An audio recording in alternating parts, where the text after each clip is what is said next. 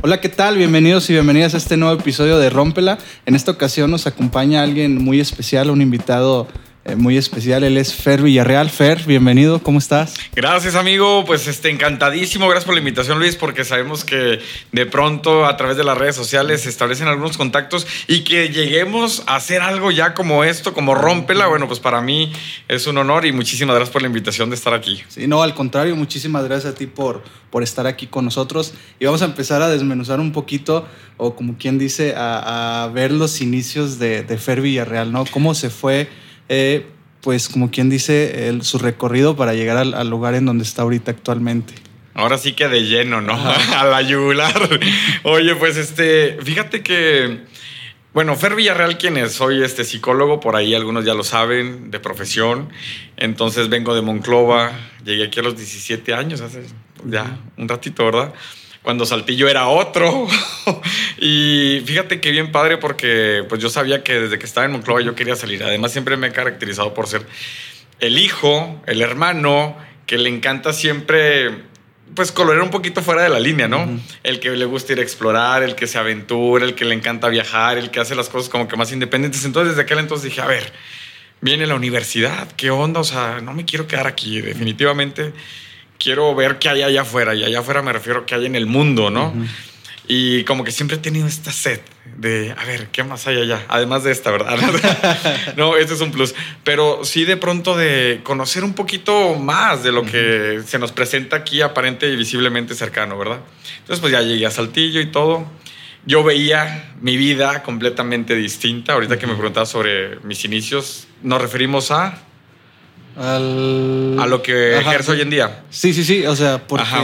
a lo que mencionas, este, ser psicólogo de profesión Ajá. y estarse dedicando al medio, pues uno diría, ah, pues no hay como quien dice algo que le haya dicho o que lo haya desviado a que se dedicara a esto. Hombre, ahorita te cuento quién este, fue quien me dio la oportunidad, uh -huh. valga. Este, y fue algo que me gustó mucho porque termino yo como psicólogo, entonces empecé a ejercer como psicólogo clínico industrial, que son mis acentuaciones. Y empecé a trabajar de esto, ¿no? Y visualizas como tu vida. A ver, pues es un trabajo estable en tal empresa, que además era bien pesadísimo. O sea, yo entraba a las... ¿Se puede decir en qué empresa? Bueno, después decimos. Sí. Pero yo entraba a las 6 de la mañana y si bien nos iba, salía a las 6 de la tarde. O sea, ya era noche. Entonces, en aquel entonces recuerdo que era un zombie. O sea, que trabajaba, llegaba a mi casa, a su casa.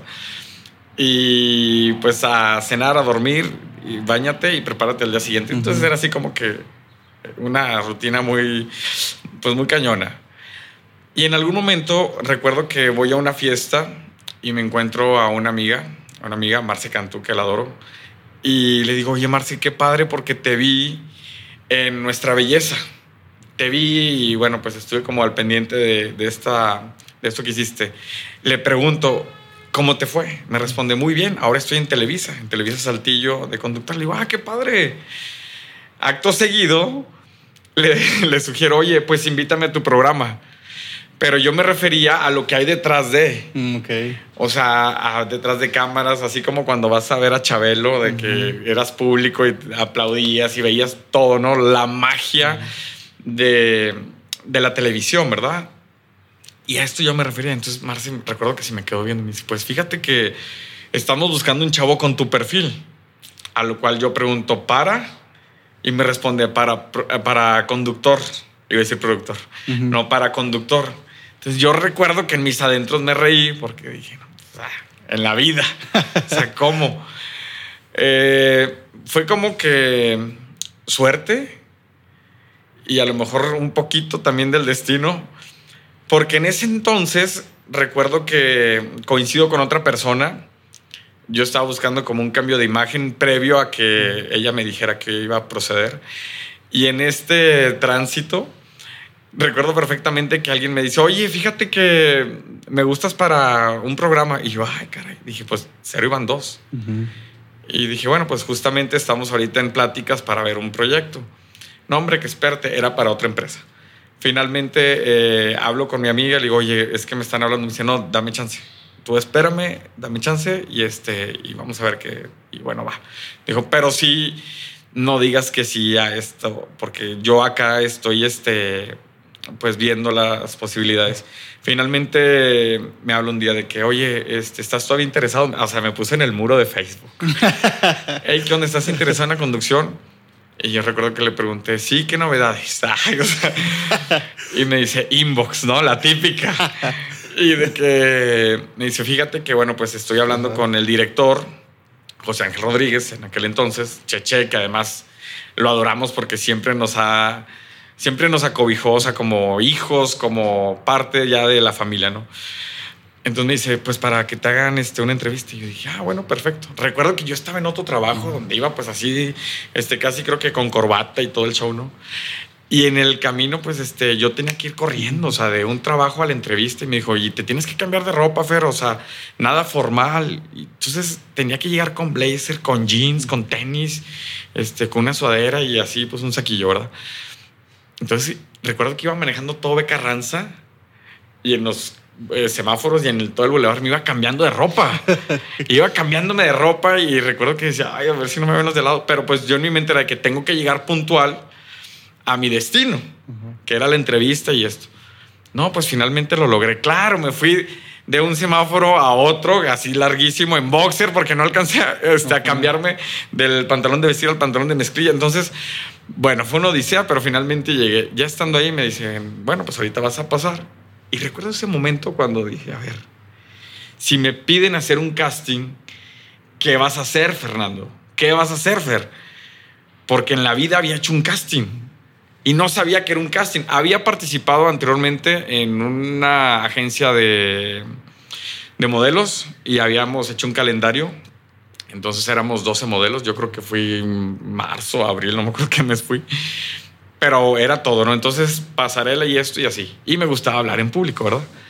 Ya estando en la entre... cuando iba caminando por ese pasillo largo para llegar a la entrevista, dije, ¡Hala! o sea, ya no me puedo regresar. Ya tengo que seguir y a ver cómo nos va. Dije, bueno, pues total la bendición de Dios y todo, ¿no? Llego y pues me hacen como que la entrevista más larga de mi vida, que yo creo que duró unos tres minutos. Pero fue, fue padre porque me dicen experiencia y yo, bueno, pues respondo, este, pues hice un calendario, pues, lo único que tenía así como que de reflector, ¿verdad? Y dicen, ah, ok, entonces no tienes experiencia. Me dice el cheche. Y yo, pues no, pero puedo aprender. Entonces recuerdo que su cara fue de que, ah, o sea, como que fue una respuesta que quizás no esperaba, pero yo me sentía muy capaz y me sigo sintiendo muy capaz de seguir aprendiendo cosas nuevas. Entonces le respondí de esta forma de que, ah, ok, era un lunes.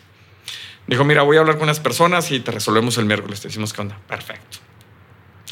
Llega el miércoles, yo en mi otro trabajo, todo el día con el celular descargado porque pues, lo utilizaba mucho. Y hasta en la noche, este, recuerdo que me ponen en Facebook. O sea, después de que lo prendí, 30 llamadas perdidas y tal. Y mi querida Marce, que le mando un beso, dice, Fer, odio tu celular, inbox. Y yo de que... Entonces, antes de abrirlo, de que recuerdo como que esas palpitaciones de qué va a pasar, qué me va a decir. inmediatamente abrí el inbox y decía, sus primeras palabras eran felicidades, estás dentro. Entonces dije, no eran como las 7, 8 de la noche, ya estaba oscuro. Era este invierno, era como enero. Entonces, recuerdo que en ese momento dije, ya mi vida cambió.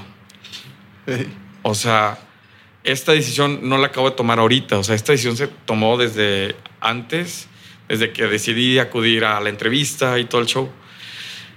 Dije, ya mi vida cambió. Recuerdo que llegué a mi departamento en aquel entonces este, y era como, no lo voy a decir a nadie hasta que todo esté como bien planchadito porque... Pues al fin, este, de pensamiento mágico, ¿no? De, ay, es que luego se sala, ¿no? ay, San Juan. Total de que, pues finalmente me dicen esto, que me presenté el próximo lunes, o sea, eso fue un miércoles, al lunes ya tenía que estarme presentando. Eh, y fue como todo muy rápido, muy deprisa. De verdad que fue un santiamén lo que se vivió en esos días y avisar en mi trabajo, oigan, saben que acabo de tomar esta otra decisión, pero ¿qué les parece? Si sigo ayudándoles, sigo apoyando. Y sí, la verdad que estuve así, o sea, en ambos trabajos como una semana en lo que ya me dijeron, ¿sabes qué? O sea, ya entregaste tu departamento, ya eres libre, ¿no? yo, bueno, va. Y empiezo a dedicarme a, Televisa, o sea, eh, comencé como conductor en Hoy Saltillo. Y fue así como llegué a este programa de revista matutino que le tengo mucho cariño. Oye, y está muy, muy, muy interesante y es clave esa actitud de no sé nada, pero puedo aprender. Puedo aprender. O sea, eso es clave, ¿no? Y fue una, yo creo que una respuesta muy acertada, porque muchas veces hay gente que puede tener las habilidades, puede tener el conocimiento, pero al final de cuentas la actitud multiplica, ¿no? Y aparte la actitud no la puedes, ah, mira, aprende a hacer esto, aprende a como que a ser más alegre o aprende a tener buena disponibilidad, pues eso no se va eh, a aprender fácilmente. En cambio, los conocimientos, la conducción, pues eso se iba a ir dando con la marcha, ¿no? Entonces eso fue clave fue clave y algo que implementé en mí, que les brindo como consejo a los que quieran de pronto dedicarse a la comunicación, es que aprendan todo lo que puedan, observen, analicen. Yo me la pasaba a los programas o sabiendo a los demás compañeros, o sea, a los que ya veía que sabían y que tenían trayectoria. Entonces, y cuando podía les preguntaba, oigan, ¿y esto? Y leyeron la mención y el prompter se mueve así, y cuál es la postura, y cómo este, nos dirigimos. Entonces, yo me pasaba estudiando. Yo llegaba a mi casa eh, y agarraba la pauta y de que, a ver, se va a hablar de esto, mañana, ta, ta, ta. Entonces, eh, continuaba, o sea, no me quedaba como que, ay, pues mañana a ver qué Dios me da a entender y abrir la boca por abrirla. Yo creo que eso jamás. Tenemos una responsabilidad muy grande cuando hay un micrófono enfrente y una cámara y que tienes a un público al cual no puedes malinformar y no se vale como de pronto tener esta irresponsabilidad de, ah, bueno, pues a ver qué me sale. No, o sea, si vas a hacer comedia, pon tú, pero cuando se trata de contenidos, de información, de entrevistas, pues te preparas. Entonces, este, era la manera en la que yo empecé pues a, a prepararme y comencé a ver esta evolución y me daba gusto porque pues compañeros me lo compartían de que, oye, Fer, vas muy bien. Y además también, insisto, la suerte tiene mucho que ver. la primera entrevista cuando me metieron a cuadro me tocó sobre tabaquismo. Y yo había hecho ya un estudio en la universidad sobre este tema y algunas otras adicciones. Entonces dije, no, hombre, papá, pues de aquí soy. y empezaron con las preguntas, pero pues profundicé porque yo ya tenía un bagaje que me permitía pues explorar más a fondo, ¿no? Entonces creo que esto a su vez me dio como también mucha seguridad de, ah, ok, o sea, entonces son terrenos conocidos, son temas que no los considero inhóspitos y que por supuesto los vamos a explorar con gusto. Oye, Fer, y ahorita eh, ahorita que mencionabas que fue el brinco pues de profesión, se podría decir, este, ¿qué comentarios recibiste de la gente? Eh, o sea, de nuestro, tú tienes tu círculo eh, social de influencia, ¿no? Que son aquellas personas que te importa lo que digan, ¿no? ¿Te apoyaron, no te apoyaron? ¿Qué te dijeron al cambiar drásticamente de, de profesión? Me tenían que apoyar. Porque creo que cuando las personas que están cerca de pronto no impulsan, no apoyan, no aplauden, no que sea una responsabilidad, pero si no comparten esta alegría contigo, significa que estamos en diferente frecuencia. Entonces, pues fácil, gracias, chao, bye. y siempre busco rodearme de personas que tengan como esta energía, este ímpetu de hacer cosas nuevas, de ser arriesgados y de no tenerle miedo a las cosas, sino a ver, vamos a ver qué pasa. ¿Me explico? Entonces, pues mi principal círculo, que es la familia, eh, pues todos sorprendidos, ¿cómo? que esto? que el otro? Pero felicidad, la primera en enterarse fue mi mamá, que además se lo dije un 28 de enero, que fue su cumpleaños, y yo entré a cuadro un 7 de febrero del 2011. Fíjate, la fecha la tengo bien, fresca. Entonces, de ahí fue mis amigos y todos como sacadísimos de onda, pero también padrísimo porque recuerdo que una amiga de Monclova este, llegó y de que, a ver, te voy a grabar todo el programa y entonces con las cámaras, porque antes había estas cámaras que eran digitales y grabándome todo, entonces era como padre y bonito empezar esta aventura y saberte cobijado por las personas que consideras que son cercanas, que les tienes cariño, aprecio, amor y que están todavía conmigo. Sí, sí, sí. Y mencionaste ahorita un punto importante que es el, el, uno, el aprender, ¿no? El ser siempre curiosos y el estar observando a las personas. Pero me han pasado muchas cosas por curioso. Ah, ¿Como cuál? A ver, ahorita. Mira, de niño, yo, yo me iba a morir. Yo llevo en mi vida tres milagros. Dos sí te los puedo compartir. El tercero sí lo guardo muy en mi corazón. Pero de niño recuerdo que estábamos en una playa entonces nos fuimos la familia y dijeron mi mamá y mi tía de que, a ver, todos de las manos, ¿no? Y pues todos los sobrinos, los primos y todos de las manos, ¿no? Yo me solté. Dije, a ver, no, espérense, o sea, porque siempre he tenido estas ganas de ir más allá. Entonces yo vi el rompeolas y me iba acercando al rompeolas y yo veía cada vez a la familia más lejos, pero yo no tenía miedo, no me imaginaba el peligro en absoluto. Yo no sabía nadar, yo te estoy hablando que tenía seis años aproximadamente o quizá menos. Y caigo en un pozo de estos que se generan este, por el oleaje y caigo en un pozo. Sin embargo, recuerdo que cuando íbamos en carretera, este, mencionó alguien en el camino, es que los niños cuando están de pronto en el mar o en las albercas se ahogan porque no, levan, no este, doblan las piernitas, las rodillas, y no saben que está todavía pues, este, bajito, ¿verdad? y dejan de patalear. Entonces, de patear. Entonces, lo que hice cuando me voy a este pozo, recuerdo que luchaba por salir avante y veía yo el agua aquí. Y de hecho, esa es una imagen que no se me ha borrado de mi mente. Todavía la tengo aquí taladrada. O sea, cierro los ojos y yo veo el agua, veo el sol, veo esto destello, cómo el agua se espejea con el sol. Veo a, a mi familia y a mis hermanos y todo el mundo ahí. No le he borrado esa imagen de mi mente. Y como podía, trataba de salir y era imposible porque no sabía nadar y el miedo te hunde. Cuando no tienes miedo, entonces sales hacia la superficie. Como pude, grité, le hablé a mi mamá. Entonces llega mi mamá y mi tía, pero yo nunca dejé de patear porque esto lo recordé de la carretera. Y yo no dejaba de patear, no dejaba de patear. Pues claro, te estoy hablando que ellos se encontraban como unos 25, 30 metros de distancia en lo que llegaron por mí, me sacaron, claro, pues escupiendo agua y todo y pues en shock. Por supuesto que era, tuve un estrés postraumático este, y todos desconcertados porque me estaba ahogando. Me estaba ahogando y no fue la, la ayuda rápido porque yo recuerdo que pasaron, o sea, se me hizo larguísimo el tiempo, no podía pedir ayuda. Al siguiente día me metieron, o sea, hasta el fondo, hasta allá dentro del mar, pues para enfrentar este miedo, ¿no? Claro que yo iba aterrado, pero bueno, pues como pude, o sea, es que son experiencias que te marcan la vida, ¿no? Y así pasó. La segunda vez recuerdo que venía, venía este, manejando, entrando por Ramos Arispe, era un domingo a las 10, 11 de la noche y un tráiler se me cierra, un tráiler con una caja tremenda. Entonces se me cierra. Recuerdo que los la, caja del tráiler iba de esta forma y mi carro en dirección hacia abajo del tráiler. Dije, ya, o sea, ya. Recuerdo este, haber sujetado bien el volante y pensé, en el momento en el que vaya hacia el fondo, o sea, hacia abajo de la caja del tráiler, lo que voy a tener que hacer es agacharme porque va a explotar los vidrios. O sea, me imaginé una tragedia. Mira, yo no sé cómo Luis, pero de ir así los dos en movimiento, de pronto nos emparejamos.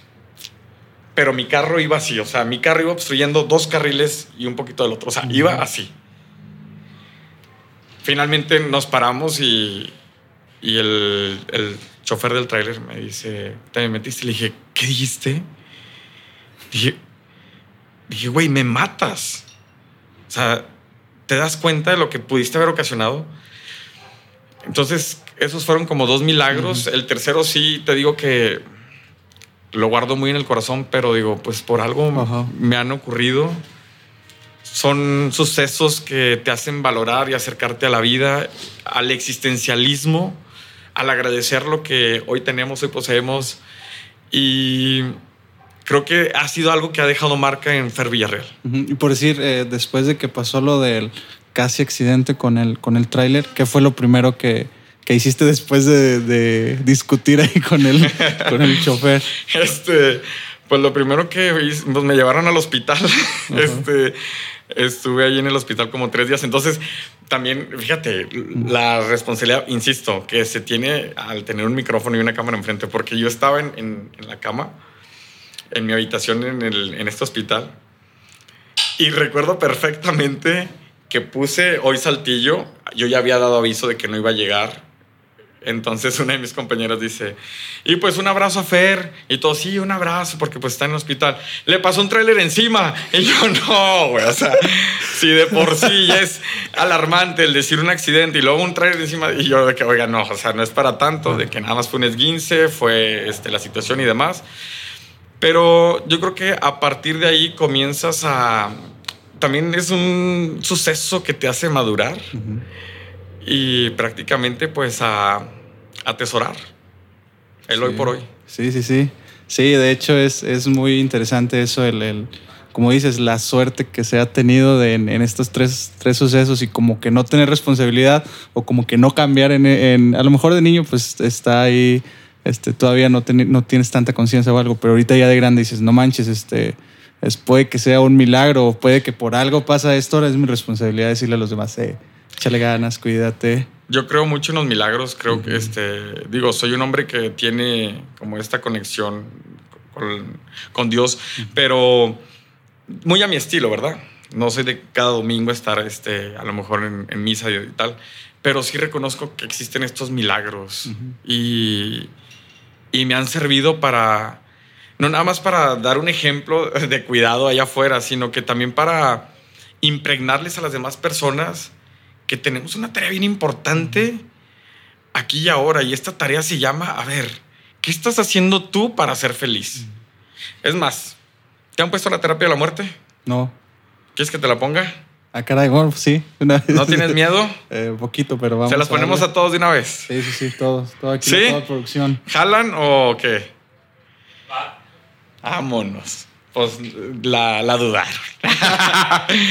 pero la terapia de la muerte ahí te va. Yo te aseguro que hoy, hoy a las 12 de la noche, tu vida va a terminar. Te lo aseguro y te lo firmo. Así que tienes, ¿cuántas horas? ¿Cuántas? Las horas que tengamos. Cinco. Seis, cinco horas para disfrutarlas. ¿En qué las vas a disfrutar? Y si no pasa hoy, te garantizo que va a ser mañana las mismas 12 de la noche.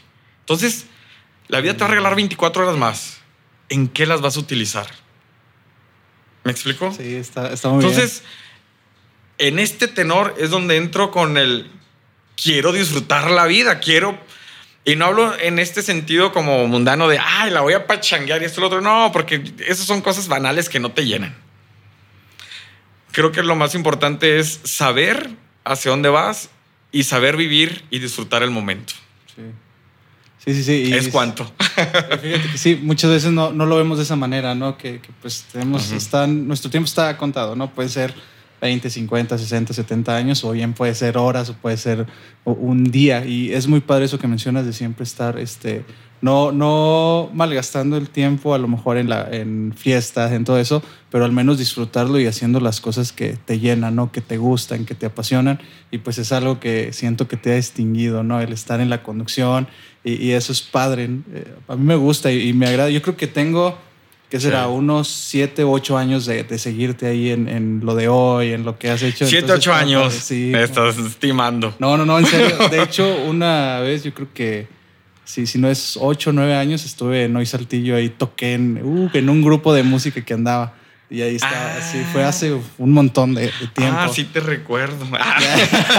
Ay, no, no recuerdo ni qué almorcé ayer. sí, sí, sí, sí, pues me imagino que ha sido mucha. No, y, va muchas, mucha gente. O sea, tenemos muchos invitados, entonces sí, es de pronto complicado. Pero, mira, por ejemplo, gracias, gracias por este comentario, porque son de pronto alicientes, alicientes que te hacen tomar como mayor responsabilidad a la hora de estar en este medio. Sí, sí, sí. Sí, y por decir ahorita hablando del medio, yo he visto que has entrevistado a un montón de, personas, celebridades y todo.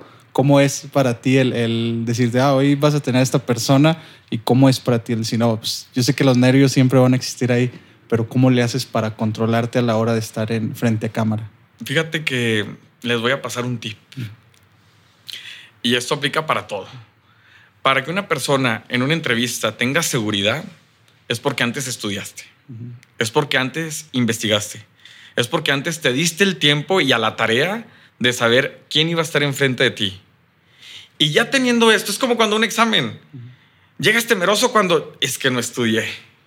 Es que me la pasé haciendo cosas, no estudié. Ah, pero estudias y llega, a ver, maestra, pero ya, o sea, ya quiero el examen, tengo sed ya de contestar y de sacar una buena nota, me explico. Pasa lo mismo en las entrevistas, de pronto, para no tener nervios, es dedicación, es mucho leer, demasiada lectura, porque de pronto hemos, eh, y he tenido la oportunidad de entrevistar, no nada más personas, este, actrices, actores, cantantes, sino que también de la escena política. Y la realidad es de que entre más leas, entre más te cultives, entre más, híjole, se tengas de la lectura, bueno, pues te va a ayudar mucho más en cualquier entrevista. Entonces, es lo que hacemos, o sea, o lo que un servidor de pronto llevo a cabo para, a ver, ¿qué entrevista es? Ah, perfecto, entonces ya sabemos. Y siempre saber que la entrevista no es para tener información que yo deseo, sino que lo que el público necesita saber o lo que se requiere saber en torno a una situación actual. Sí, sí, sí. Sí, está, está interesante y qué padre que lo, que lo tengas de, en ese punto. Y es clave el, investigar. Y ahorita lo que me has platicado, pues eres una persona que es, como mencionamos, curiosa y que siempre está, está leyendo, está actualizándose, ¿no? Y ahorita hablemos de, de tu trayectoria. Pues actualmente eres productor del de, el programa de Hoy Saltillo, ¿no? Y qué padre que es un programa que fue el que te abrió las puertas para que estuvieras como conductor y ahora que te den la responsabilidad, o no la responsabilidad, sino que te tengan la confianza de decir, órale, tú dirígenos hacia dónde va, va el programa, cómo, cómo fue ese, ese proceso. Fíjate que yo me encontraba eh, el año antepasado, en el 2020, en un proceso muy distinto a la televisión y, y estaba pues en un escenario político cuando de pronto se me invita a participar en Hoy Saltillo. Entonces dije, ay, o sea, el programa que más amo. Porque como dices, o sea, es donde comencé, pues desde muy chico. Entonces recuerdo que me, pues tienes que presentar una serie de exámenes porque no es como que la entrevista y vas para adentro, es aplicar una eh, exámenes de confianza, una psicometría. Entonces es una serie de evaluaciones y test psicométricos para saber que eres apto, ¿verdad? Entonces, bueno, pues afortunadamente logramos cumplir con los requisitos. Y bueno, pues se da cuenta que ella me dice, no, pues sabes qué, Fer, pues vas a entrar. Y yo, no manches, padrísimo. Yo, insisto, venía de otro, de otro terreno. Y tenía ganas de hacer esto, porque además es algo que disfruto. recuerdo que un viernes previo al lunes que tenía que entrar a cuadro, me habla el licenciado Ricardo Ventura, que también tipazo, que es nuestro director regional y dije, bueno, me están hablando, seguramente me van a aplazar la fecha de ingreso. Dije, seguramente, o sea, porque pues yo ya había tenido las pláticas previas con el antiguo, con el otro productor y dije, pues bueno, seguramente me van a decir, vamos a postergarlo un poquito. Me dice, Fer, pues bienvenido de nueva cuenta porque él ya este, en un cambio de administración ya nos habían recontratado y que fue antes de irme yo a Estados Unidos. Entonces, recuerdo que me dice, pues este, te queremos también solicitar que hagas la producción de Hoy Saltillo. Y mira, compadre, pues en ese momento recuerdo que no tenía un proyecto laboral, entonces dije, ni de chiste voy a decir que no. O sea, ni de chiste. Y además es algo que yo ya había hecho en otra empresa, con un programa que se llamó Viva la Saltillo. Entonces ya venía de producción de revista y ahora de nueva cuenta dije, claro, va, va, o sea, y con muchas ganas, porque además, insisto, es el lugar que me bautizó, es el programa que me dio mucho cariño y es la plataforma que de pronto me catapultó para lo que hoy soy, me explico. Entonces, claro que fue como, pues entré a la conducción y producción simultánea, que además sí es un reto, pero fue como llegué de nueva cuenta. en, en estos en estos aspectos o en estas ocasiones sí se vale volver con la ex, ¿no? Cuando... ¿Quién dijo que no? Las segundas. El recalentado. Pues dice la Ben Affleck, mira nada más. O sea. No, fíjate que sí, ¿eh? Sobre todo porque. Ay, no, hombre, mira, ya me hiciste recordar algo. Este, fíjate que. Claro que sí. Porque cuando pasa esto, es porque la persona tenía que ir, viajar, conocer y regresar con otra sabiduría. Entonces, se logró todo esto y regresamos con otra sabiduría, con otro temple, con la mejor versión de mí mismo, con el nuevo Fer Villarreal, dispuesto a. Entonces, creo que los tiempos de Dios son correctos y perfectos y así sucede. Entonces, claro, esta segunda vuelta fue la mejor. y por decir, eh, hubo un tiempo que estuviste, se podría decir, fuera de la, de la televisión, ¿no? ¿Cómo fue? Me imagino que pues, pues, es algo diferente, ¿no? Algo que no estás acostumbrado. Eh, ¿Cómo fue el, el estar eh, fuera de, de, tu zona de confort, podría decirse? ¿O de, sí, sí, sí. Sí, fíjate que estuvo padre porque estuve haciendo muchas cosas, pero me recordaban mucho la tele porque grabé un, un spot, un comercial de novio. Y ese comercial, no sé, no sé si ha sido el que más haya durado aquí en Saltillo, pero duró seis años al aire. Entonces todas las personas me seguían relacionando y me seguían preguntando por la tele. Y, y yo salí de novio, que de hecho, fíjate, te voy a contar una historia. Estaba en una fiesta en una ocasión y en este spot salía con una amiga que adoro con todo mi corazón, Lili Ponce, además guapísima entonces éramos ella de novia, yo el novio, y bueno, pues este trajeado y todo el show. Entonces iba a una fiesta y me dicen, oye, Fer, fíjate, o sea, la magia de la caja, esta chiquita que crea tantas cosas, ¿no? Me dicen, oye, Fer, que te casaste. Me quedé pensando. Le dije, dije, voy a ver hasta dónde llega. Y yo, sí. Sí, sí vi. Te casaste con Lili Ponce. Y yo, ¿yo viste las fotos? Sí, güey, sí, sí me enteré, caro. Pero que duraron bien poquito, que se divorciaron al año. Yo no podía creer, dije, güey, todo, lo que se está imaginando, no sé si la persona o varias personas que le habían comentado, y por dónde está de que no manches, o sea, como un simple spot de televisión puede crear una historia tan, tan grande, ¿no? Hasta que al final ya no pude contener la risa le dije, compadre, eso fue un simple spot. O sea, fue un comercial que hicimos este, hace tiempo y no, o sea, nunca estuve casado ni nada por el estilo. Pero sí de pronto como, pues insisto, la caja mágica hace todo esto, ¿verdad?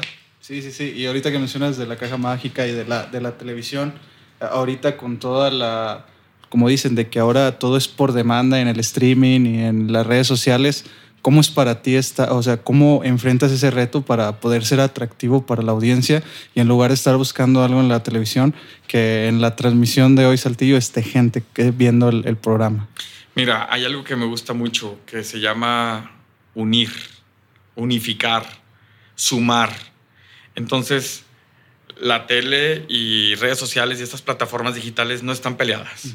Entonces, ah, perfecto, agarramos las dos y lo llevamos de la mano lo llevamos de la mano siempre para que, a ver, por una parte estás en televisión, que además, bueno, pues tantos hogares, seguimos con la televisión, por supuesto, y aunado a ello, pues están las redes sociales donde también compartimos todo nuestro contenido. Entonces es como un engranaje que se tiene que hacer hoy en día, sí o sí. Ok.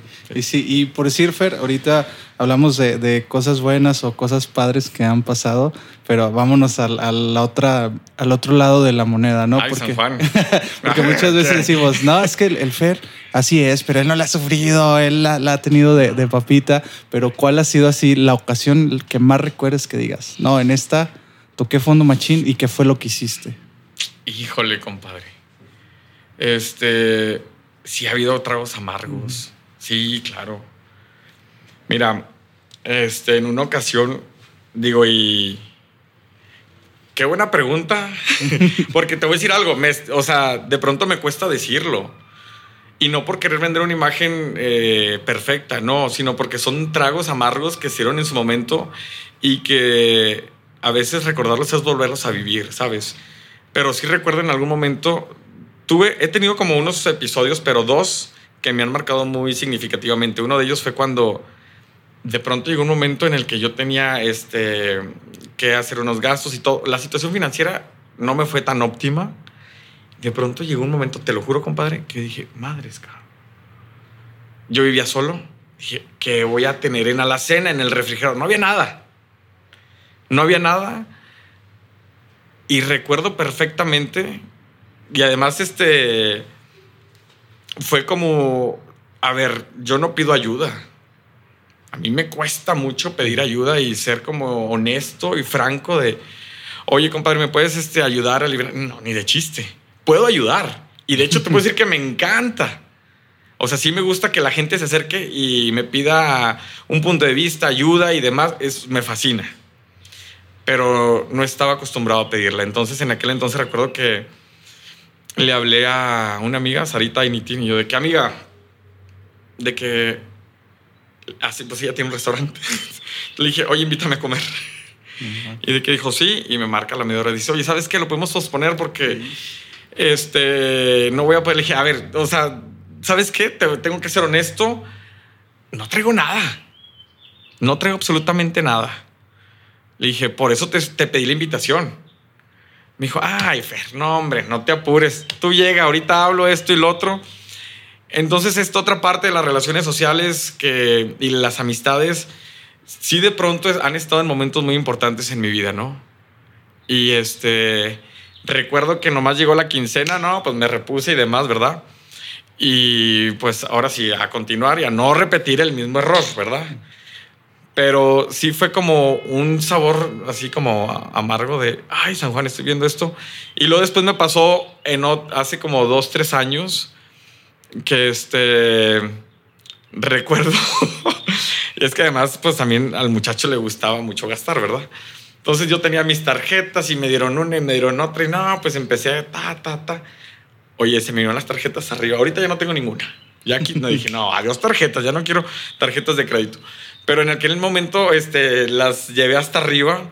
Y dije, madre, ¿cómo las vas a pagar? Y fue todo enero, además la cuesta de enero, ¿no? Y que tuve como situaciones familiares en desacuerdo y esto y lo otro, porque además yo siempre he sido como muy directo, franco y también contacto.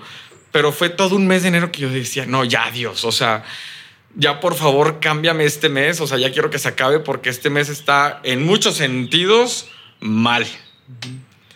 Recuerdo que, pero Dios escucha. Y más cuando tienes como las ganas de, y, el positivismo dentro de ti, de, ay, pues hay que echarle ganas, porque a lo mejor hoy me estoy derrumbando, hoy a lo mejor me voy a dormir acongojado y si quiero voy a llorar, pero papá, mañana te levantas a darlo todo por el todo. No se vale quedarse ahí aplastado esperando que la vida o por cuestión de azar del destino te solucione tus problemas. Entonces era, sí, en la noche era a veces hasta sin sueño de que, ay, ¿cómo lo voy a hacer mañana? ¿Cómo lo voy a hacer mañana? A la mañana siguiente, órale, güey, con pilas. Y siempre he dicho, no busquemos, y se los digo a las personas que están viendo este video, no busques el impulso en tu mamá, en tu papá, en tu novia, en tu novio, en tus hermanos, ni en tus hijos. Búscalo dentro de ti. Ahí vas a encontrar el mayor impulso. No necesitamos de nadie más que de nosotros mismos para alcanzar los objetivos que deseamos y llegar a donde queremos estar. Sí. Entonces, fue buscar dentro de mí, sacar todas estas herramientas y órale, no hay otra, a darle, papá. Sí, sí, sí. Y mencionas un, punto, un punto importante Efer, porque muchas veces creemos que, pues obvio, las personas más importantes de nuestra vida, pues siempre va a ser nuestra familia. Ah, y les amamos. Sí, sí, sí, pero al final de cuentas, tú debes de ser la, la, la persona más importante y la persona que más ames, ¿no? Exacto. Porque de nada va a servir si, si que ames a los demás si a ti mismo te está diciendo, ah, eres un tonto, eres un P, eres un... O sea, que te estés echando esas palabras porque al final de cuentas nuestro cerebro está ahí y está todo lo que escucha se la cree, ¿no? Yo siempre digo, el cerebro, el cerebro es una, una señora chismosa, ¿no? Si tú le dices eh, que eres un tonto o algo, te la va a creer, ah, sí, cierto, este, sí, si tú le dices, yo puedo, sí se puede, entonces lo activas y empiezas. Entonces eso es, eso es clave, ¿no? El, el uno mismo echarse florecitas, el decirte, sí se puede, estás pasando por un mal momento, pero pues dale, ¿no? Y también se vale buscar ayuda. eh. Yo crecí, y esto es algo que le agradezco mucho a mi mamá, porque desde niños, en mi casa, allá en Monclova, teníamos prohibido decir no puedo. Ok. Teníamos prohibidísimo. Entonces, eh, y no de una manera como tajante, sino que cada vez que alguien decía, o yo le decía a mi mamá, es que no puedo, no, sí puedes. Es que mamá no puedo, no, sí puedes. Entonces era, sí puedes, sí puedes, cada vez que querías flaquear. Entonces, claro, que, fíjate qué tarea tan importante tienen los padres de familia en impulsar a los hijos con palabras que a veces ni sabemos que tienen poder en el crecimiento y en la cognición de, pues, de nuestros niños, ¿verdad? Entonces, fue algo que, que me sirvió mucho, o sea, el- el- ese aprendizaje, porque además recuerdo a mi mamá, yo siendo niño, como que sí puede, sí puede. Claro, o sea, se lo atesoro mucho, ha sido de los aprendizajes más importantes en mi vida. Y sí, y es padre el que uno se esté echando ahí la palmadita, pero también es padre de que pues a lo mejor a veces uno no encuentra el, el aplauso afuera, te lo das tú solo, pero también tú apoyar a las personas que te rodean, ¿no? Si tú no tienes el apoyo, pues va, tú mismo date la palmadita, pero no seas cabrón y digas, eh, ah, no, pues a mí nadie me ayudó. Entonces, que ese se la Exacto. pellizque solo, que se la haga solo. Y en No. tu caso, que estás pues dirigiendo a un equipo de trabajo, pues tienes que ser la, la persona que esté motivando y que esté dando retroalimentación, ¿no?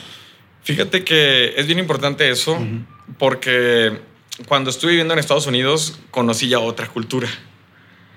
Entonces, otra cultura que, que es muy diferente a cuando vas de compras, a cuando vas al shopping y esto y lo otro y al mall y tal, ¿verdad? O de vacaciones, porque es estar 24/7 con estándares de respeto, con estándares de educación, que no digo que aquí no los tengamos, pero sí con otra visión diferente. Entonces recuerdo que yo veía cómo mis compañeros, cómo mis amigos se relacionaban y decía, es que es una cultura distinta a la, mía, pero todo esto que estoy aprendiendo lo quiero implementar en mi entorno, en mi país, con mi gente, en mi círculo cercano, desde, desde el respeto, ¿verdad? Y aquí cada vez que puedo, bueno, pues, oye, lo hiciste muy bien, oye, me gustó esto lo otro.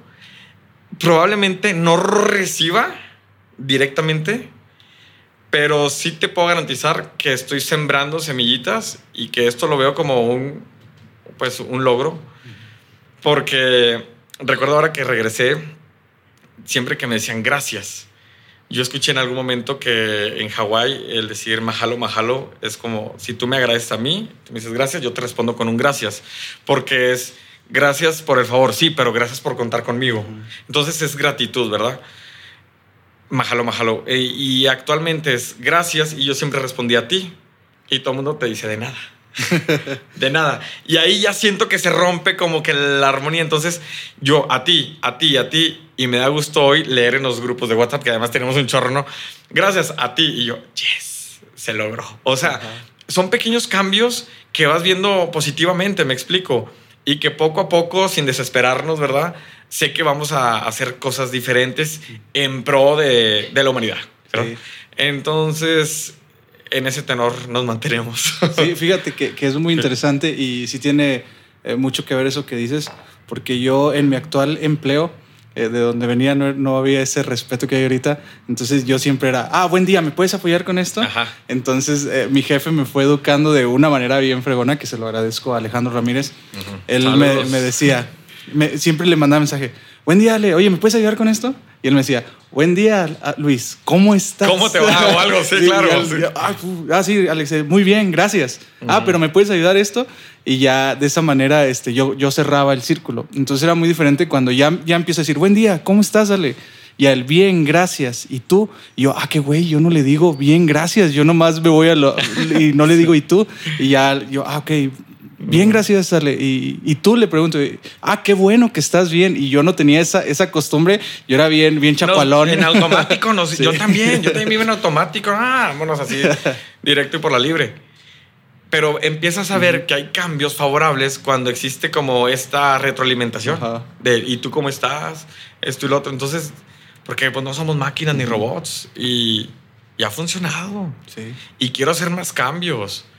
Y, e insisto, no porque hayamos vivido durante tanto tiempo de una forma, significa que tenemos que seguirlo haciéndolo tal cual. O como nos lo enseñaron papá, mamá, nuestros abuelos o nuestros antiguos jefes, podemos mejorar siempre. Tenemos esta capacidad, esta habilidad. ahí está la oportunidad, hay que cogerla. Sí, sí, sí. Sí, hablamos de algo importante, del felicitar y del todo eso, pero no todo es, es bonito, ¿no? Hay veces que, que las personas que, que, están a nuestro cargo pues sufren ahí algún eh, descalabro y yo recuerdo que es el regaño, ¿no? Pero en sí. tu caso, ¿cómo lo, lo manejas? Bueno, ahora, ahora, uh -huh. hay que también ser muy claros, ¿verdad? Este, tuve otro trabajo donde yo era, sí, muy... Eh, como tenía mucha prisa por hacer tanto. Estuve en una empresa, estuve en multimedios, entonces tenía tres responsabilidades. Era productor del programa matutino Viva la de Saltillo, lo era conductor de noticias y gerente de operaciones, lo que es el CEO, ¿verdad? Okay. Entonces era tanta la carga que de pronto era, oigan, hagan esto, lo otro, ta, ta, ta, ta, ta, ta, ta. Entonces era como que es automático, ¿no? Ta, ta, ta, ta, ta. Pero llega un momento en el que tienes un despertar en el que dices, ah, o sea, no porque tengamos prisa, eso lo otro significa que tengamos que hacer sí. Y además, eh, la, palabra, la palabra fluir me ha gustado mucho y la he estado implementando porque a veces queremos que las cosas se hagan de una manera cuadrada, ¿no? Y seguir un A, B, C o el 1, 2 y 3. Pero cuando le damos cabida, a ver, y si dejamos que también fluya y esto y lo otro, y te sorprendes de los resultados, me explico es ahí donde empieza este Fer Villarreal que le da oportunidad a los cambios, a las nuevas eh, sugerencias, nuevos puntos de vista. Y digo, ah, así se vive más padre, así se saborea más el día a día, la vida, todo. Caray. Sí, y, y qué padre, ¿no? Que, que tengas ese tipo de, de, como mencionas, de despertares eh, en cuestión de que muchas veces somos muy rígidos y decimos, ah, mi forma de ser así es y que me error que me sí. que me quiera o que me aguante que me quiera saber cómo va esa rolita no. entonces no está bien no porque sí y el tener la, la apertura o es, esa apertura al feedback a la retroalimentación pues al final de cuentas nos hace grandes y no solamente el tener retroalimentación de gente que está arriba de, de nosotros no sino que a veces la mejor retroalimentación está está con con nuestros pares o con personas de, diferente al rango entonces eso es clave el estar siempre receptivo a, a los comentarios y eso está padre Exactamente. Retroalimentación este, de pronto viene en forma cascada uh -huh. y luego en forma molino, sí. que es otra vez para arriba. Entonces, claro, de todas formas, y pues bienvenida sea siempre. Uh -huh. Sí, sí, sí. Sí, oye, y me gusta mucho esa esa parte o esa mentalidad que tienes de, de, reinventar las cosas, ¿no? Ahí estuve yo viendo un poquito acerca de, de tus propuestas cuando estuviste en la candidatura. Sí. Entonces está padre porque es el, el, el, ayudar a las personas, pero también eh, no ayudarlas de simplemente dar las cosas, sino que este, eh, al emprendedor, a todo eso, para que ellos, tú les das los recursos y que ellos también eh, pongan ahí su, su, su, parte, ¿no? Que hagan las cosas. Eso también es, es bueno. Fíjate que eh, fue una experiencia bellísima. Yo creo que todos los ciudadanos debemos de tener en algún momento la oportunidad de estar muy cerca de la política, en una campaña, vivirla de cerca, que claro, es extenuante y te pasa absolutamente todo, ¿no? Pero es muy lindo, es muy lindo porque te acercas a diferentes corazones, a diferentes almas que confían en ti y que depositan tanta fe que dices, tengo que. Uh -huh. Y así, de pronto, pues las campañas de 40 días o, y otros 40 días de pre-campaña. y además veníamos de COVID. Uh -huh. Veníamos este, de un COVID que recuerdo perfectamente que en aquel entonces, para yo llegar este, a ser candidato a diputado local, fue un día que recordé que estaba muy sentado en mi computadora, en mi trabajo, y dije, porque tuve otro trabajo de oficina. Y en ese momento dije, a ver, tengo sed, esta sed que te da de algo más. Y de pronto abrí Facebook. Las, fíjate la importancia de las redes sociales, de saber qué vas a tener ahí y cómo utilizarlas positivamente, porque dije, tengo sed de algo más. Abrí y venía un, un, post de una amiga que adoro, Claudita, y me dice, y decía, oigan, alguien que quiera formar parte del Partido Verde. No, pues la típica inbox. Mandé inbox y le dije, oye, pues que me interesa qué onda, qué hay o qué show. Yo nunca había estado en política y me dice, bueno, pues este, vamos a platicar. No, pues nos fuimos a tomar un café, pues ya llegué. Recuerdo que en esta primera entrevista que me hizo ella, era que Fer, ¿tú por qué quieres estar aquí? Y es de las pocas veces que he dicho, a ver, si no tengo nada que perder, di todo lo que pienses. Todo, absolutamente todo. No, pues mira, hay que reformar esto y esto y esto y esto no me gusta, pero lo podemos solucionar de esta forma. Esto está bien mal hecho, yo te sugiero y ta, ta, ta. Y empecé y me solté, ¿no? Entonces ahí como que se dio cuenta de que, ah, no nada más es el Fer que salía en la tele, sino que pues también nos gusta entrarle a la lectura y al análisis. Entonces dijo, bueno, pues te vamos este, a hacer otra segunda entrevista. Yo te aviso, no, pues pasaron los días, como una quincena. Y dije, pues ya, la típica, nosotros te hablamos. Pasan 15 días y me marca. Y yo le dije, ¿qué onda? Pensé que ya te habías olvidado de mí. Dijo, no, es para hacerte otra entrevista, pero pues estamos este, viendo perfiles y demás. ¿Cómo ves si te vienes a una entrevista? Bueno, va. Llegué, hacía frío, y oye, como que todo se da en el invierno, ¿verdad? Por lo que estoy pensando. Entonces, este, llegó a la entrevista y estaba el procurador del medio ambiente, entonces ya empezamos a platicar y tal. Y dije, si en otra entrevista, en la primera, en la inicial, dije todo lo que quería, en esta con mayor razón. No, pues me aventé ta, ta, ta, y así mis ideas, ya propuestas ya propuestas cuando era una entrevista pues laboral, ¿no? O sea, ver el perfil y demás. No, pues ya me aventé como que un paso más allá. Que eso está padre porque además te sirve como una manera de dar afirmaciones. Total de que me dice, no, pues bueno, perfecto, este, nosotros te avisamos, este, ahí va a haber una papelería que te vamos a solicitar, pero pues ya te diremos. Salgo y de que me habla mi mamá. ¿Qué onda? ¿Cómo te fue? Y yo, mamá, pues me fue súper bien, este, pero no me dijeron para qué es. Y dijo, no y, dije, honestamente, prefiero que nazca de ellos. Y en eso me, me, marcan otra vez. Oye, Fer, si te olvidó tu chaqueta, ¿te la guardamos? Y yo, no, voy por ella. Y dije, sirve que de una vez pregunto. Regresé, no, pues tu chamarra. Le dije, a ver, pero díganme exactamente qué quieren conmigo. O sea, qué van a hacer conmigo. Me dicen, pues te van a lanzar. Y yo, ¿a dónde? O sea, ¿de dónde? Pues para candidato, yo sí, pero, o sea, díganmelo tal cual. Pues a diputado local. Y yo, ah, y yo, ah, ok. Y ante todo, la, la seguridad, yo sí, claro, ya lo sabía, nada más quería confirmarlo, ¿verdad? este, salí yo, mamá, está pasando esto, y a mis hermanos y a mi papá, y bueno, pues a la familia, no, no, que la noticia, esto y lo otro, y todos, Fer, ¿qué onda? No, pues dije, papá, adelante. Era la segunda entrevista. La tercera me la hacen, terminamos y antes de mí está otra chica y dije, ah, pues seguramente están entrevistándose entre quién, ¿no? Terminar, ya terminó yo mi entrevista, la otra chica ya se había ido y me dicen, bueno, necesitamos esta papelería, pero pues lo antes posible. Y yo dije, papelería, lo antes posible, ya sabía para qué me necesitaban, dije, esto ya es un hecho. Así es. Y dije, ah, va, perfecto. Entonces ahí ya comenzó como esta otra parte. Y recuerdo que junté todo rápido porque las cosas se hacen en caliente. Si se enfrían, ya no saben igual. Y aplica en el caldo, en el pozole y en el café. Así que. y recuerdo perfecto que hice todo de inmediato, este, hablé con mis círculos cercanos, ta, oigan esto, lo otro, ta, ta, ta, y Fer, claro, te apoyamos y vamos a hacer esto, lo otro. Unos ya tenían experiencia y Fer. Entonces empecé a ver mucho apoyo y gracias a Dios de diferentes colores. o sea, tengo la dicha de tener amigos, amigas de diferentes partidos y todos estaban en el mismo canal de Fer, te vamos a apoyar sí, pertenecemos a este otro color, a este otro partido, pero te vamos a apoyar porque conocemos lo que eres. Entonces, para mí eso fue muy significativo y fue una reafirmación de amistad con tantas personas, porque yo me esperaría de que, oye, pues Dios te bendiga, este, yo tengo que trabajar. No, o sea, también mostraron esta parte afectiva, esta parte de cariño de, de tantos años y que era, ah, vamos a hacerlo contigo. Entonces, este, me acerqué a, este proyecto, se nos vino la campaña, claro que pues era cubrebocas y todo el show, pero estuvo fascinante, pasó de todo. O sea, porque andas en las calles y no falta el perro que sale y te quiere morder. Este,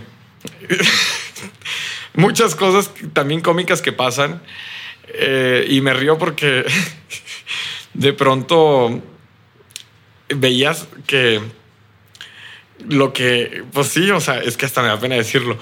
llegué, llegué en el toca-toca porque dije, eso sí, o sea, yo quiero conocer bien mi campo y andaba en todo mi, en todo mi distrito que era el número 13 y saqué mis 13 del 13, 13 propuestas para el distrito número 13.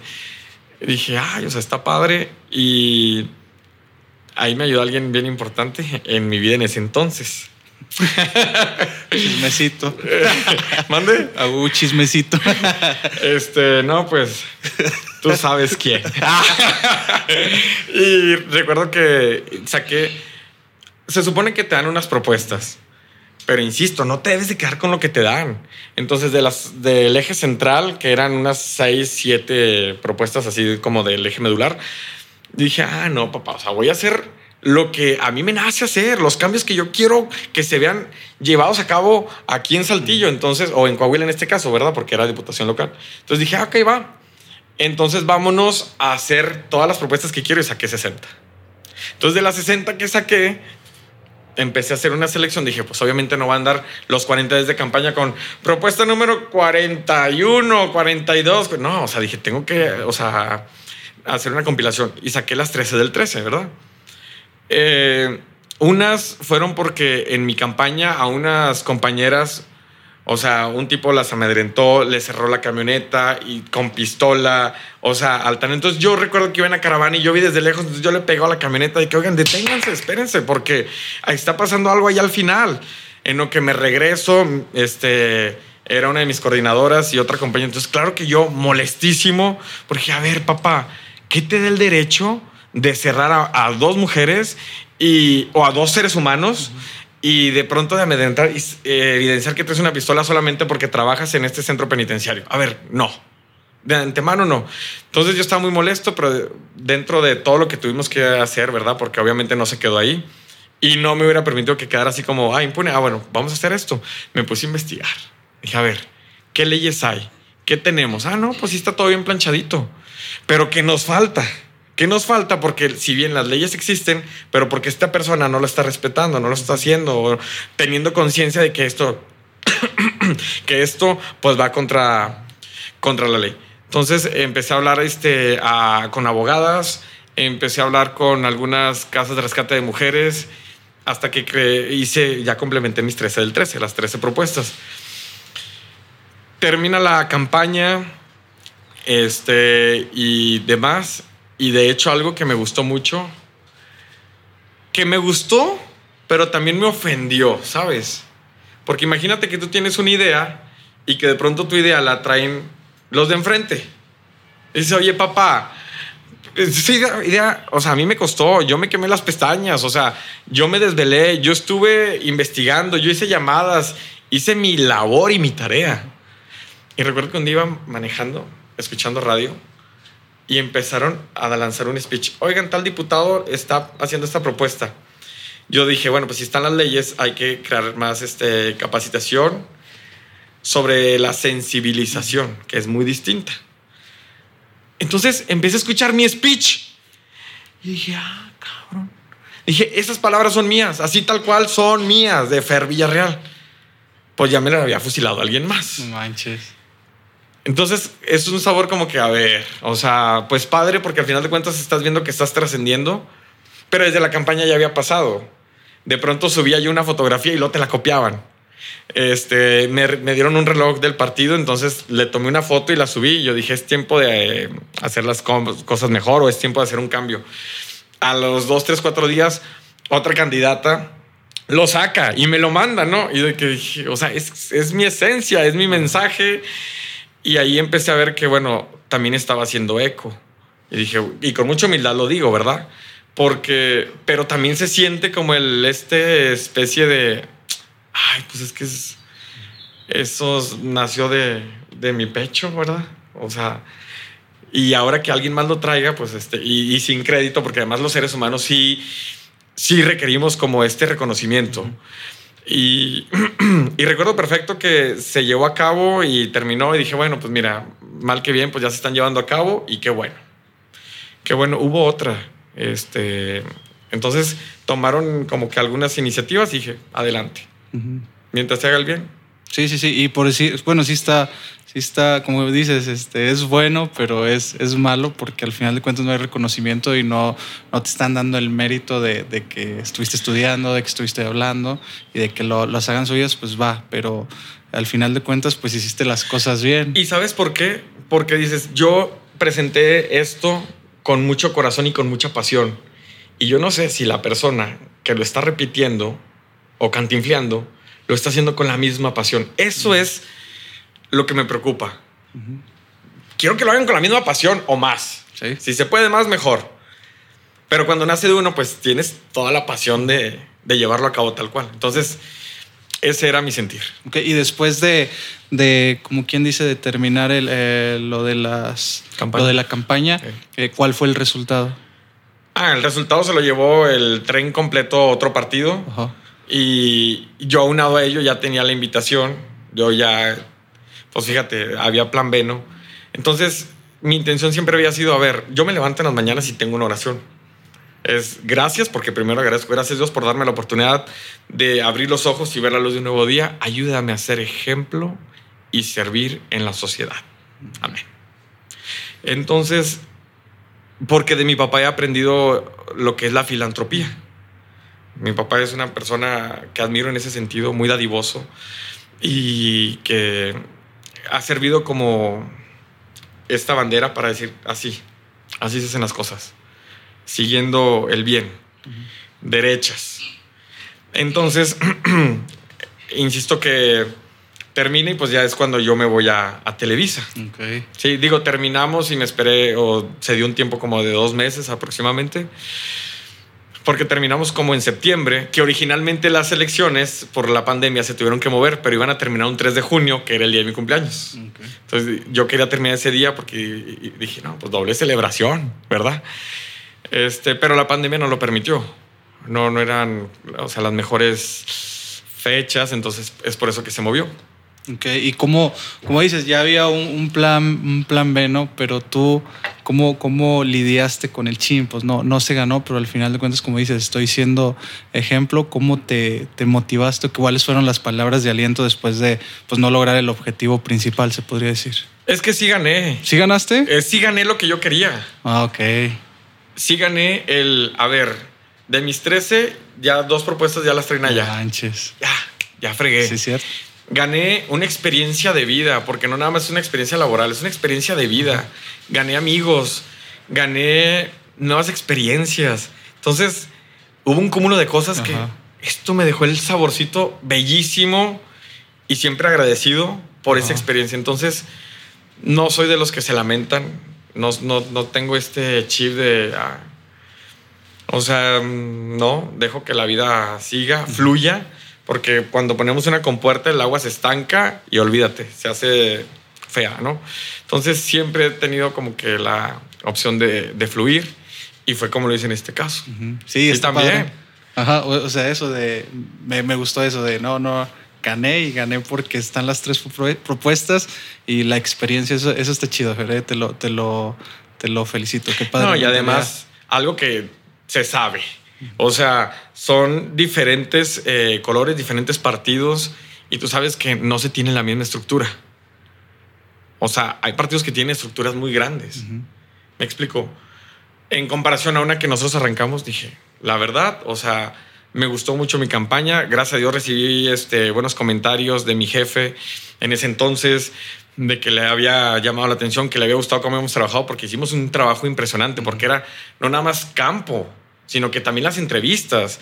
Entonces era estar conjugando las dos cosas y no quedarnos como el candidato que nada más era, vamos por todo. O sea, era, a ver, yo te voy a hacer a ti los cambios que necesitas. ¿Me explico? Era algo que me apasionó demasiado. Te daban ganas cada mañana de mover las piernas, así como Elvis Presley, de, a ver, me levanto y voy, y hago, y ejecuto. Y mi compromiso es con la raza. ¿Sabes cómo? Sí. Te lo vas creyendo. Además, siempre he tenido este instinto muy paternal desarrollado. O sea, imagínate, tengo 50 animales en mi casa. No manches. 50. O sea, tengo como desde niño esta onda de estar cuidando, ¿no? Este. Entonces, claro que cuando estuve en, en, la campaña era, pues ahora vas a tener la responsabilidad de un, un distrito grandísimo. Sí, sí. Huge. Sí. y sí está padre la, la mentalidad y eso que mencionas de los 50 mascotas que tienes está, está padre. ¿Y de qué mascotas son las que, que tienes? Mira, tengo, tengo peces, esos son nueve. Porque además este, los tengo todos contaditos, ¿no? Tengo nueve peces, tengo cuatro perros, tengo tres tortugas que me regalaron en un cumpleaños. Y las demás tengo un aviario. Entonces ahí tengo las demás especies. qué padre, ¿eh? Sí, sí, un aviario, entonces ahí andan haciendo de las suyas. y, y, me relaja, me relajan mis mascotas, mis animales, así como también los deportes al aire libre. irme a hacer kayak, irme a correr, este, senderismo en la montaña. Entonces todo esto me apasiona. Además yo soy super ranger. Ahí donde me ven. Ahorita traigo zapatín, acá este mocasín, pero a mí me encanta la montaña porque desde chiquito todos los domingos nos íbamos al rancho. Mi familia, mi papá, este, teníamos un rancho allá en Castaños, entonces todos los domingos nos íbamos los fines de semana. Entonces era de que yo abrazaba a los cerditos, a las ovejas, eh, cuando les tocaba vacunas, yo iba y ayudaba y, o sea, y, era fascinante. O sea, a mí me encanta ir al rancho. Me fascinan los animales y que las chivas y esto, lo otro, los caballos. Los respeto, no me gusta montarlos. No me gusta, o sea, los puedo abrazar. Ayer mismo hice una grabación y había una serie de, animales de granja. Entonces eh, levanté a la chiva, a la oveja, al pony lo abracé, o sea, al conejo, me gusta. Sí, definitivo, sí. Está padre. Soy animalero. está padre e, esa, esa, esa faceta de, Fer. Oye, Fer, ya para terminar, eh, me gustaría que nos dieras tres consejos o tres aprendizajes que te han catapultado al éxito que tienes actualmente. Tres consejos. El primero es estudiar. Estudiar, estar cada vez más a la vanguardia todo lo que sea aprendizaje, tómenlo, así sea un curso en línea, así sea un taller de un solo día, o si es un posgrado, una maestría, un doctorado, háganlo, o sea, tomen todo. Y si hay un libro al lado, agárrenlo. Y si no lo van a terminar de leer, al menos sí ojéenlo. Yo siempre hago algo para cuando es un libro, agarro la última página, la abro y leo la última línea. Y esa última línea me deja y me siembra como toda la curiosidad de, a ver, ¿por qué cerro con eso? Y lo empiezo a leer todo, ¿no? Por ejemplo, el psicoanalista termina con, todavía pienso en ti. Y yo, ¿por qué dijo todavía pienso en ti? Entonces me aviento ya todo el libro, ¿no? Eh, que además es de mis favoritos. Dios vuelve a enajarle otros de mis favoritos. Este, y se buscan locos de Jorge Cuevas. Lean esos tres. Bueno, una es novela, ¿verdad? Pero los otros dos te dejan mucho, mucho, este, y con estos otros dos libros voy a mi segundo consejo, que es el vivir sin apegos, es el vivir libre, sin ataduras, sin estas camisas de fuerza que se nos han ido implementando a nivel social, debes y tienes, dos palabras que condenan, debes de ser así, tienes que hacer esto.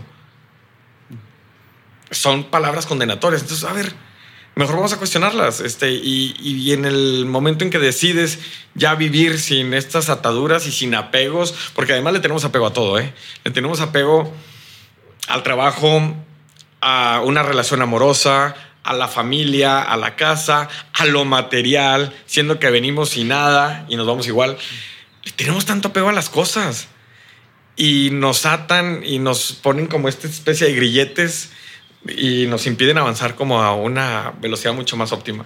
Entonces, te platico rápidamente también algo del apego. En algún momento tenía yo una perrita que, que lamentablemente se perdió un, viaje que hice y la dejé encargada y bueno, pues X. Pero recuerdo perfecto que el aprendizaje lo tomas de donde quieres y cada vez que estás listo. La perrita perdió un ojo. Perdió un ojo al siguiente día, pues claro que yo recuerdo salir al patio porque dormía en mi cuarto. La perrita, yo obviamente también, ¿verdad? Entonces llegamos al patio y cuando la coloco en el piso, yo como, híjole, es que pobrecita, o sea, no tiene un ojito y tiene la sutura y todo. No, hombre, alegra. Se agarró corriendo, brincando, jugando y esto y lo otro. en ese momento ver todo eso, digo, mira, ella no tiene un ojo. Y nosotros le lloramos a que se nos pierde el celular, perdemos la cartera, perdemos algo y le estamos llorando. Y ahí hay un ejemplo de que la vida sigue. No apegos. ¿Me explico? Sí, sí, sí. No apegos y para cerrar, híjole, yo creo que algo que me ha gustado mucho es el que nos demos esta oportunidad de encontrar la magia en las pequeñas cosas que están en el día a día. Todo es un milagro. Todo esto es un milagro, hecho de diferentes formas, en diferente tiempo, pero aquí y ahora esto es un milagro. Entonces, permítanse sorprenderse por todas las maravillas que están en cada segundo de su vida. Y agradezcan. Sí, muchas gracias, Fer. Ahorita algo que te iba a decir es que cuando se junta, se podría decir la seguridad, la seguridad en lo mismo, este, cuando se junta la investigación y la confianza, aguas, ¿eh? porque son una bomba que se llama Fer Villarreal, ¿no? Eh, gracias. muchas gracias por estar aquí con nosotros y ya para terminar, ¿en dónde te pueden encontrar las personas ahí que quieran saber algo de Fer? Bueno, pues de pronto me escriben en diferentes redes sociales. Estoy en Instagram como Fer Villarreal, es FH, porque es Fer con H, FH, Villarreal doble L y doble R. E igual estoy en Facebook y en Twitter, entonces en las tres redes sociales estamos ahí activos y platicando y esto y lo otro. Entonces, sí, a través de estas redes sociales y en mi WhatsApp que es el 844. Ah. ya bien listos apuntándolos. Oye, Fer, y si me lo piden, se los doy. Y también en en tu programa, que es todos los días, de lunes a viernes. De lunes a viernes a, las, 9 de la mañana por el 9. Ándale. A las 9 por el 9, así de fácil, el mejor programa de revista aquí en Saltillo y pues, ¿por qué no después en Coahuila? sí se hace. Sí, ¿verdad? Sí, Muchas gracias, Fer, por tomarte el tiempo de estar aquí con nosotros. También muchas gracias a todas aquellas personas que estuvieron desde el principio hasta el final en el episodio. También a las personas que están atrás de, esta producción, que es Meder Films y Rec Music Studio. Y aquí al, al, dueño del lugar del Rock Ska, que también todos los jueves a las nueve y media de la noche. Este, muchas gracias a todos. Eh, así que ya sabes, vas. Y rómpela. Eso.